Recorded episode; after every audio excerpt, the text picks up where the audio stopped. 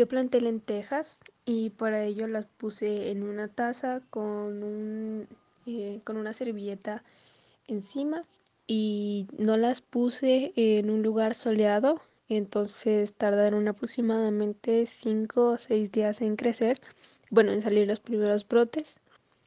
Em, a partir de la segunda semana ya se pudo evidenciar que los brotes habían crecido y que en algunas de ellas estaba saliendo este mm, hojitas.